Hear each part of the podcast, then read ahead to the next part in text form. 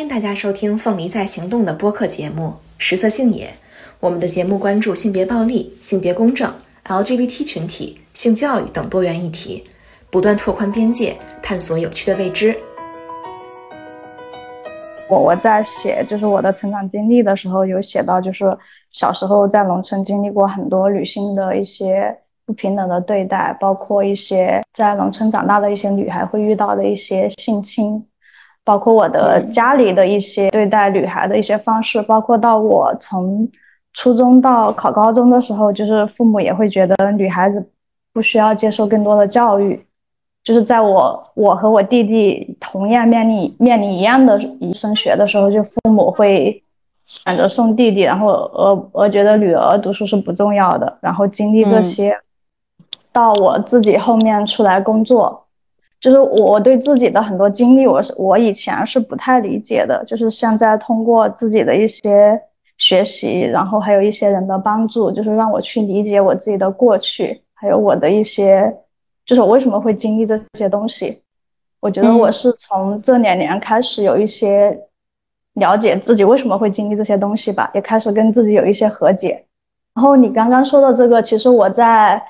前段时间有在广州参加一个展览，它叫做《木兰花开》。我想你如果关注这方面的话，应该会知道他们在北京有做女工相关的很多事情。当时看完这个展览，就是我又自己又陷入到我的一些，就是我对自己的一些情绪里面。然后后面也找了一些朋友聊，然后也后面又又写了一些关于我自己的一些。经历的事情，我觉得这个是我今天很想要跟你聊一聊的事。我刚刚在你就是和我说话的过程里，我又仔细的再去看了一下你刚刚写的那些内容。我想先聊一下你和你弟弟，你们是同龄吗？还是我我们其实不同龄。我的妈妈在我六岁的时候就已经去世了，然后我的弟弟是我的父亲跟我的跟我的后妈生的孩子，对，所以我比他要大大十岁。那如果你你弟弟读书的时候，其实你那个时候已经将近十六岁了，然后对，就是我刚好从初中升高中的时候，那时候是已经考了县城的高中，当时父母，当时我爸爸是不愿意送我去上学的。哦，没有上学之后呢？没有上学之后，我就刚开始是在我们县城的一个，因为那时候年龄很小，没满十八岁就。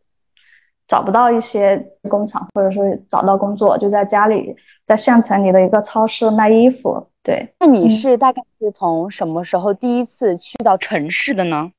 一零年还是一一？我我我我不太能记得清了。就是我在家待了大概一年多左右，然后我就去到去到了珠海，是我去到了第一个城市。嗯，然后进到了一个工厂。那个时候你是呃怎怎么过去的？你是跟同伴一起吗？还是哦，不是同伴，是姑姑姑姑村上的一个亲戚，一个女性。我我当时是叫她叫婶婶还是叫什么的，反正就是跟着跟着表哥他们这样叫她，然后就跟着她进了工厂。那在在那边大概已经就过了多久？在那边工作了一年多，就是因为我那时候是没有满十八岁，然后进工厂是。用用他人的名义，就是就是我上班打卡也是用别人的名字，用别人的银行卡，对吗？对对对，嗯，你当时就是为什么要选择就是离开县城，就不去做县城那个工作，而选择去了珠海呢？还是觉得在县城的工资太低了，然后会想去外面看一看。你还记得你刚去珠海的那一天吗？或者说那天是个什么样的感受啊？然后那天天气怎么样啊？我我这些感受到没？我我记得我应该是有哭的，就是我我跟我姑姑有一个很，就是一个很奇怪的相处模式。他会对我做一些很多，就是他觉得我应该要怎么怎么样，然后他会问我一一大堆的问题，然后其实这些问题我是回答不上来的，然后就是就就就是自问，就是。他的质问这种，然后我就回答不上来，我会一直哭。然后每次就是我们的聊天到了我哭或者哭的已经停不下来的时候，他就会停止。比如说你你现在不上学了，你要想去做什么工作呀？然后你去做什么工作？你你准备你准备要你去做这份工作之前，你要做些什么准备？你要带什么？然后当时他就说啊，那个婶婶愿意带你去找工作，那你要回家准备一些东西，然后明天从家里把东西带过来。然后后面就可以跟他一块去了。然后我我当时就想的很简单，就是随便带了两身衣服，一床很薄的，好像被子当时是没有带的。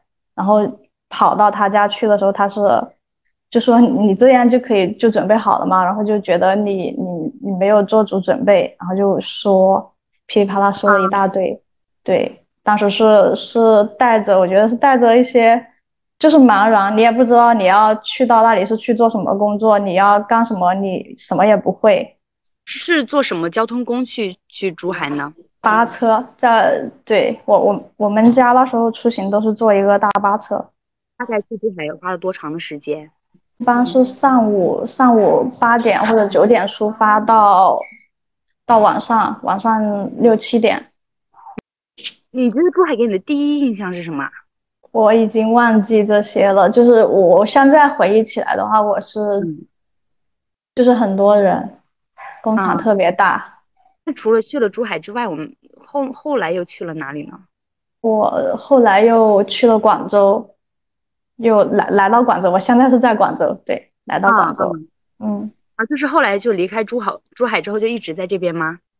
也没有，就是在广州也待了。待到一七年，应该是待了五年。对，在广州待了五年，然后跟我的男朋友谈恋爱，然后到同居。现在已婚已育是吗？哦，对，就是我跟我的男朋友那时候是同居之后就是未婚先育了，然后就有了孩子，但是后面我们是分开了，分手了。对，前因为因为其实我之前看一些文章，或者说我自己以前听到一些故事，是因为。嗯，女孩子不知道自己怀孕是因为缺少这一方面的性这一方面的知识。你那个时候知道，如果发生关系，两个人其实是会怀孕的吗？这个知识你是知道的吗？这个应该是知道知道的，对。对于怀孕或者说有孩子是没有任何思考的，就觉得啊，怀孕那就生下来，那就是给他吃的就好了。但是现在可能会觉得。那时候的自己怎么可以这样想问题？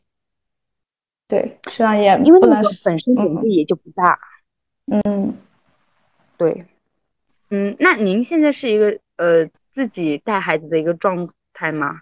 哦，现在没有，现在孩子是跟着我的前任的姐姐，就是他的姑姑生活在一起，但是我们是一直有保持联系的。然后我是跟了另外的人结婚，对。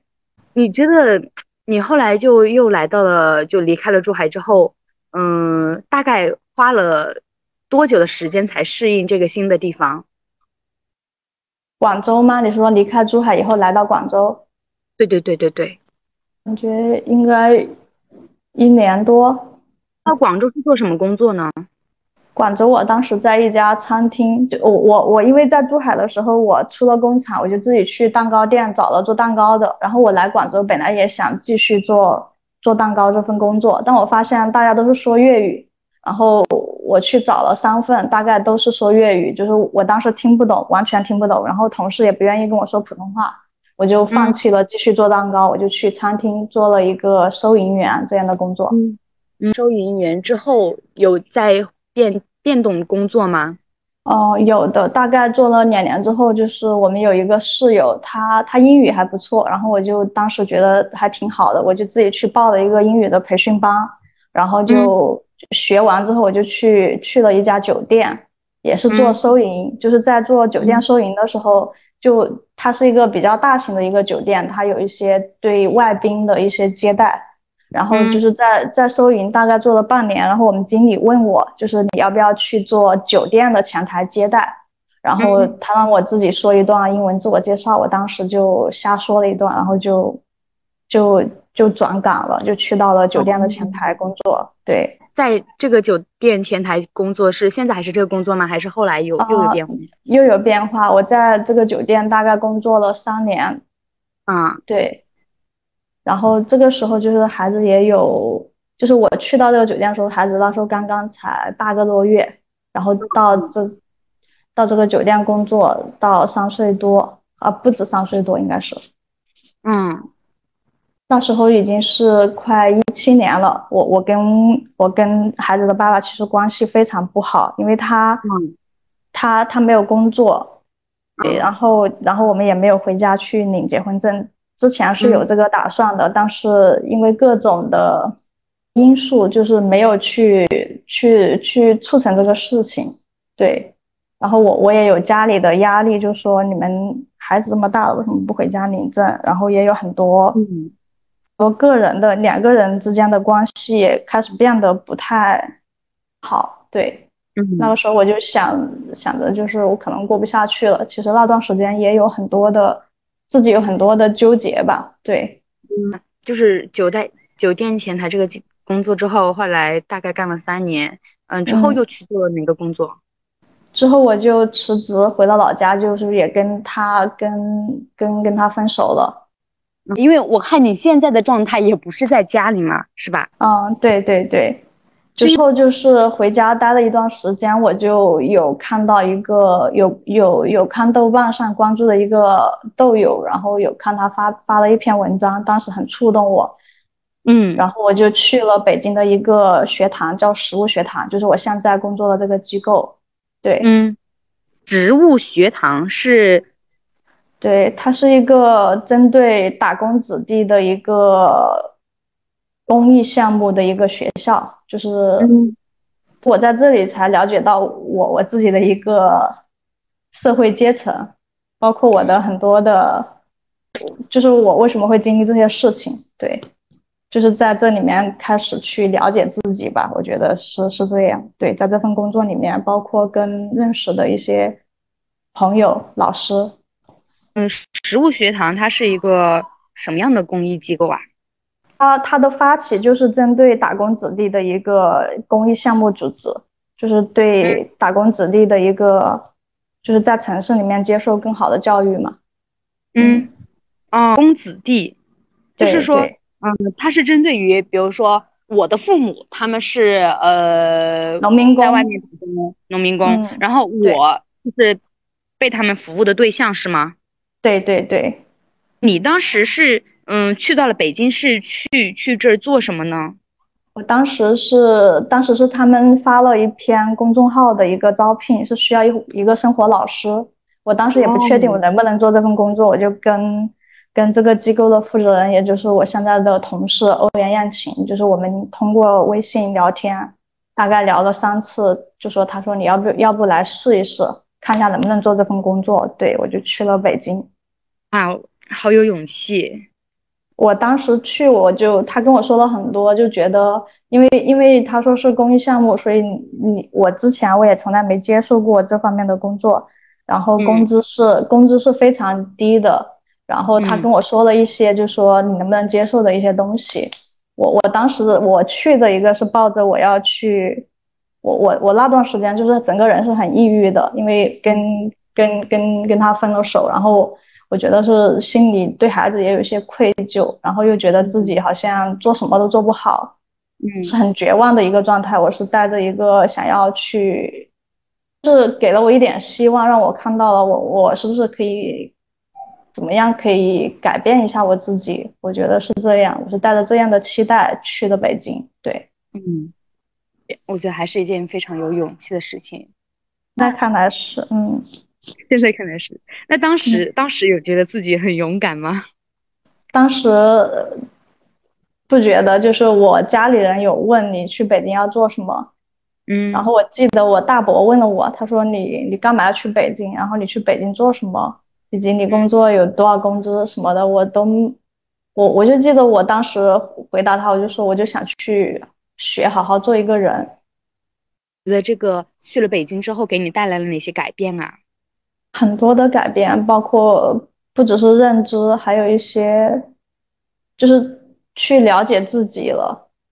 好像是非常自卑和内向，就是我不太敢去跟别人说一些我的过去，我的一些经历，就是就好像觉得自己很悲惨，然后我也就是会会以自己这个悲惨为借口去。就是沉溺在这个这个情绪里面，不会愿不会去看到更多的东西。嗯，对，我觉得是在自己有在慢慢的去打开，然后去看到更多的东西，去接收一些新的东西。对，你在北京大概待了多久？北京，我是一九年去的，一九年四月份待到二零年，二零年的疫情，疫情因为受了影响，然后那段时间是正好是放假，我就回了老家，回了老家，后面就知道就没办法开学了，就在老家大概待了半年。对，嗯，哦，疫情其实疫情带来的影响让你在老家待了半年。对我也是在这个期间认识了我的对象，然后。结了婚，这半年之内吗？对对对，其实感觉那个时候是一个很不理智的一个决定。那个时候觉得很不理智，现在觉得呢？现在现在也觉得不理智的一个决定。你现在和你现在的嗯老公，你们现在有有生孩子吗？还是？哦，没有，我我应该会一直没有这个打算。对，哦。那你们你们现在住一起吗？不在，他现在在老家，就是做在老家，我在广州。哦，可是我是看，嗯，我看你呃填写的那个表上是说，嗯，一年才回去一次是吗？对，现在基本是就是说过年的时候回家一趟，就是我们从二零年二零年的三月份我们领证。然后那有半年的时间在一起，然后后面七月份就是复学了，复学就是那个工作的场地就是从北京搬来了广州，因为北京的疫情的管控政策比较严格，就是我们这个机构也在北京没办法办理下去，就搬来了广州。对，嗯，然后我就回来工作了。哦，所以其实你现在也在那个深夜食堂工作，食物学堂，对，学堂，哦，不好意思，不好意思。嗯，可以具体的来跟我们说一下你的这个工作吗？我我的工作，嗯，生活老师这个工作吗？嗯，就是因为在我们这个学校，他的学生是十五到十八岁，然后又是全全日制住宿的一个形式，然后我的工作基本上就是一些负负责日常的一些。生活上的一些管理，比如说他们就是学生们，他们有一些不舒服，或者说日常的一些卫生呀，还有一些出行呀，就是我负责这一这一方面，还有后勤，就是一些日常的开销支出呀，我会做这方面。现在还会做一些财务相关的工作。对，嗯嗯，那学校嗯会招多少个学生啊？我们学生一九年最多的时候是三十个学生，现在是十五个。现在是十五个学生，学生在这里面做些什么呢？就给他们正常的。学生是有两个专业方向，一个是编程，还有一个是新媒体。其他的就是一些全人教育，比如说性教育、心理、一些兴趣、音乐、美术，然后一些阅读课。哦，我刚刚是听说它是一个公益教育组织。那嗯，学生他们来这里，他他的公益表现在哪里呢？是学费不要钱吗？还是学费是要钱的，但是他的学费是不足以支撑整个机构的运营，大部分是要靠社会捐赠来支持这个机构的运作。哦，那比那比如说一个学生大概他来这边学习要多少钱呢？学费是七千块钱，对，一年还是一个学期啊？一个学期，一年的话就一万四。哦，嗯，你你觉得你的工作忙吗？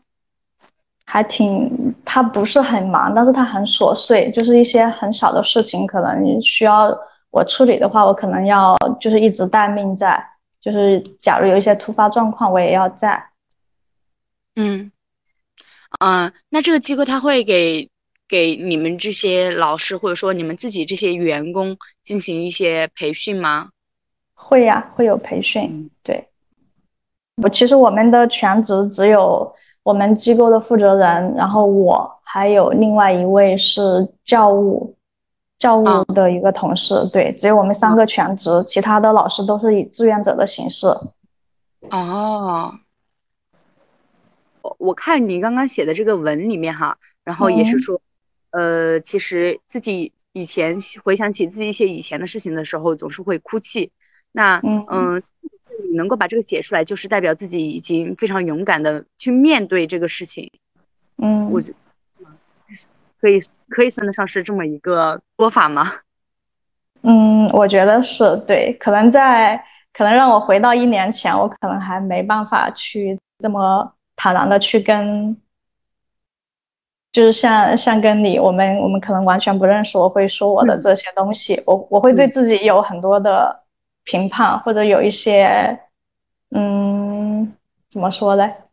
会会把自己放在受害者的一个角度，但现在我好像会更加理性的去看待自己的这些经历。你刚刚有说是有说这个受害者，嗯，那什么样的一些事情让你觉得自己是一个受害者呢？嗯，就比如说小时候在姑姑家，就是邻居邻居，就是我我我我有些记忆模糊，但是我能记得是就是有一个邻居，就是大概比我大个六七岁，就有有一次是叫到我，把我带到一个房间里面，然后。把把我的衣服脱光，但是对我具体做了什么，我现在已经不太能回忆得起。但是我我能记得这样的事情发生，以及以及在外婆家住宿的时候，寄宿的时候，表哥也会对我做同样的事情。我觉得这样的事情是，我以前是觉得他是很羞耻的，会觉得是因为自己不好造成的。可能现在我会换一种心态来看，对，包括。包括我之后，就是在去年还是在前年的时候回家，就是跟我的表哥相遇，我会有一种报复的心理。我想质问他，还记得他曾经对我做过这样的事情吗？嗯，对我会有刻意的去盯他，盯他去跟他对视。那你盯他的时候，他是一个什么样的表现呢？回避的，他是回避的状态，他不敢看我。嗯，就是你觉得，呃，你的。工作啊，因为就是你其实我们刚刚还聊到了挺多份工作的，你觉得你的工作里面就是重大的转折点有哪些呢？就是比如说你遇到了哪些事情，我可以具体的来说一下这些事情吗？使你发生了一些改变，可以回忆得起来吗？重大的转折点，我觉得是从酒店收银到前台的一个转变。转岗的一个，我觉得算是一个开始，最最开始的一个，对，嗯，的，嗯，因为当时在那个酒店，就是我我我刚开始是是去应聘的时候是去做收银员的，但后面我发现做收银其实不是我太喜欢的，我就自己跑去做服务员了，然后做做服务员大概做了几个月，就是我们那个。餐厅的那个经理就就跟跟酒店的那边的经理就就说，觉得我不知道他们是怎么说我的，然后就是他们在前台需要人的时候就找了我，问我愿不愿意去试一试。嗯，对，我觉得这这个这个是外界的一个反应，给了我一些信心还是什么，我也不太清楚。对，一种认可吗？嗯嗯，可能是对，嗯。嗯，因为我其实就有听，嗯，而且就是你就是你主动的去学了那个英语，然后英语其实在最后也的确给你的工作带来了一定的帮助。我我其实，在听到这个主动学英语的时候，我都觉得就，嗯，我心里很佩服，因为因为。因为我自己学英语很痛苦啊，我我自己我我我就觉得我自己在学英语的过程中还挺痛苦的，但是嗯，但是因为我们今天刚好有英语课，然后我们英语课的老师来跟我们说，他说呃，如果你们要是能够直接用英语写论文，然后那你这个就非常的厉害啊，什么什么什么样的？那我们听了之后，我们就觉得用英语写论文，你别说论文了，你这你让我用英语说几句话，我都很难的样子。嗯，就是刚开始我我在酒店去工作，去跟跟一些外国人去交流的时候，我我当时是不敢的。但是我我的那些同事就是他们呃，就那时候我刚刚转岗过去的时候，他们就会一看到有有外国人过来了，他们就会全部退开，就让我一个人上。那时候你 找不到找不到可以帮你的人，就是你你不上，你硬着头皮也要说，你不敢说，你乱说你也要说，就这样慢慢就练出来了。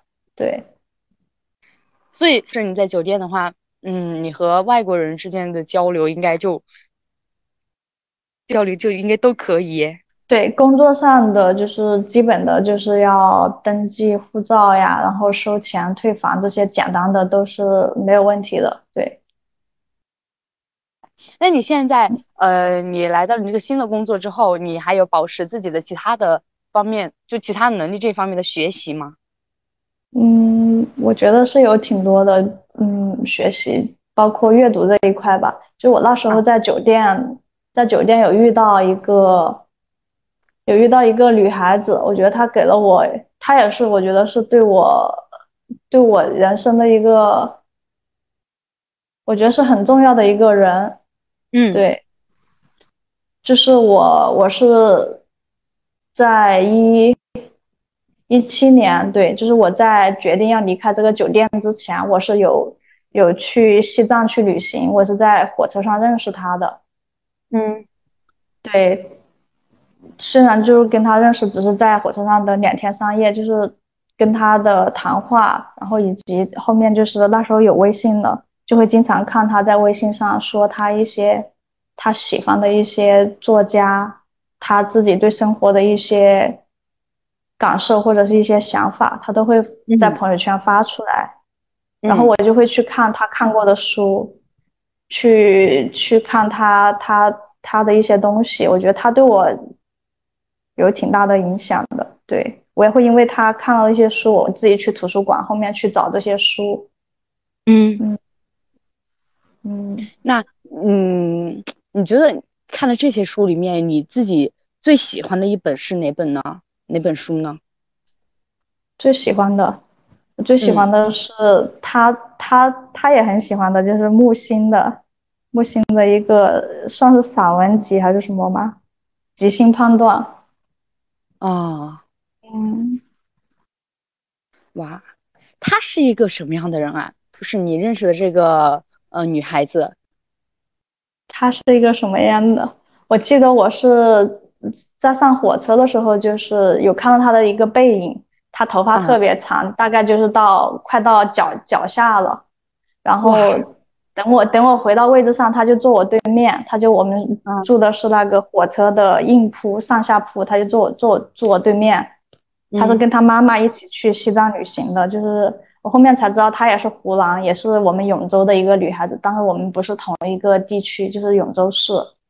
对，然后就在也聊到其他的一些他的一些经历，他说他去过去过三十多个国家去旅行，然后说一些其他的，但这些是让我印象最深刻的，而且他他的气质就让人看起来就是不是一般的女孩，就是很特别。嗯。他大概多大的年纪呢？他他应该只比我大大两三岁。对我那时候，我一七年我二十二十几，一七年二十二十四岁，二十五二十四岁左右。对，是，嗯，他应该也比我大不了，最多大个四岁左右。他应该也不是很大。对我现在也不知道他具体的年龄。嗯，那你们现在嗯在微信上还会聊天吗？没有，就是从从那次旅行加了微信，后面有聊过，找他聊过一两次之后，就再也没有聊过天。但是我有默默的关注他，他近几年也都从来不发朋友圈，也没有他的消息了。对，哦，嗯，但是哇，那次西藏，你你自己一个人去的西藏吗？嗯，对，当时是自己，怎么突然想起去西藏了？去西藏还有一个其实是挺挺特别的一个原因，就是我在珠海的时候，在那个面包店工作的时候，认识了一个江西的女孩子。就那个时候，我们就就整天做梦，就说啊，我们以后一定要去西西藏去旅行。但是那个时候我们不知道你旅行要。要要怎么样？要怎么样算是旅行？你要你要去看火车票，或者你要准备计划，你要去多久？你要准备多少钱？我们那时候只是想我要去，我要但是怎么去我们就从来没有去想过。但是到后面，到后来就是这个女生她就结婚回家了，我是后面就是我们也是那时候是通过 QQ 有一些联系，就是后面到了几年之后我才知道她已经去世了，她怎么去世的，嗯，包括为什么会去世我都不知道原因。我就看他的 QQ 空间，他的姐姐写了一篇日记，就说他已经不在了，怎么的？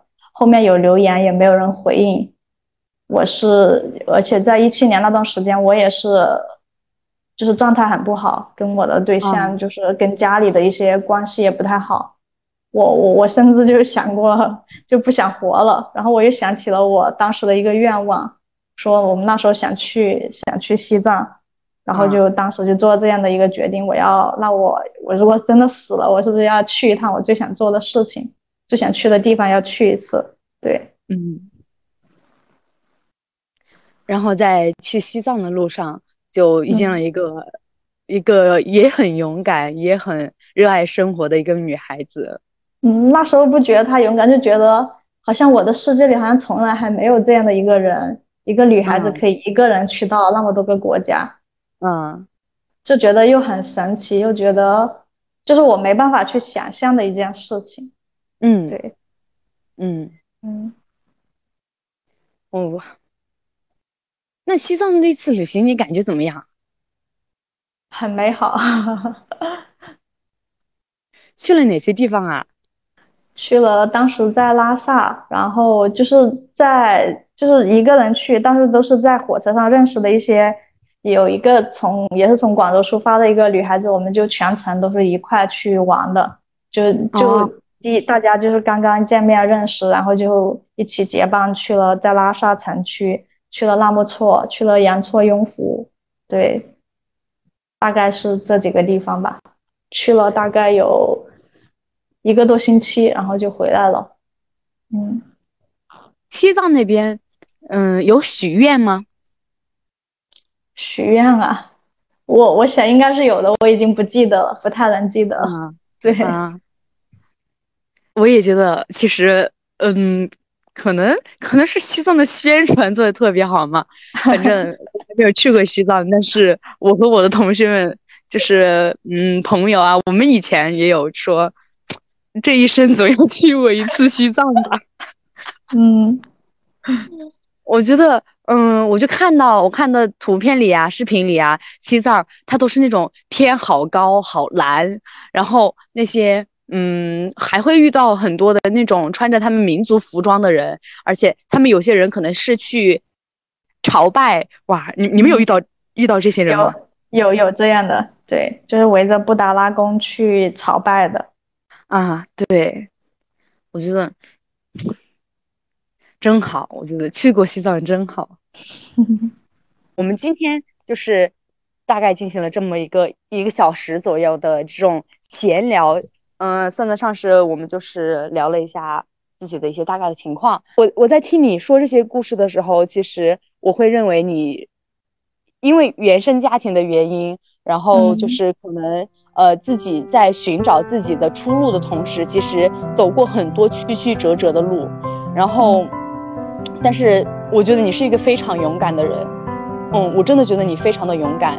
然后你在这些路途中，然后你一直都在坚持，嗯，不放弃的去寻找着自己一个不一样的，做不一样的事情。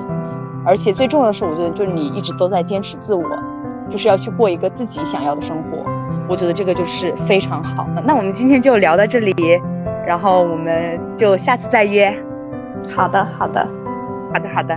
那谢谢刘露，嗯，也谢谢你，嗯，谢谢，谢谢。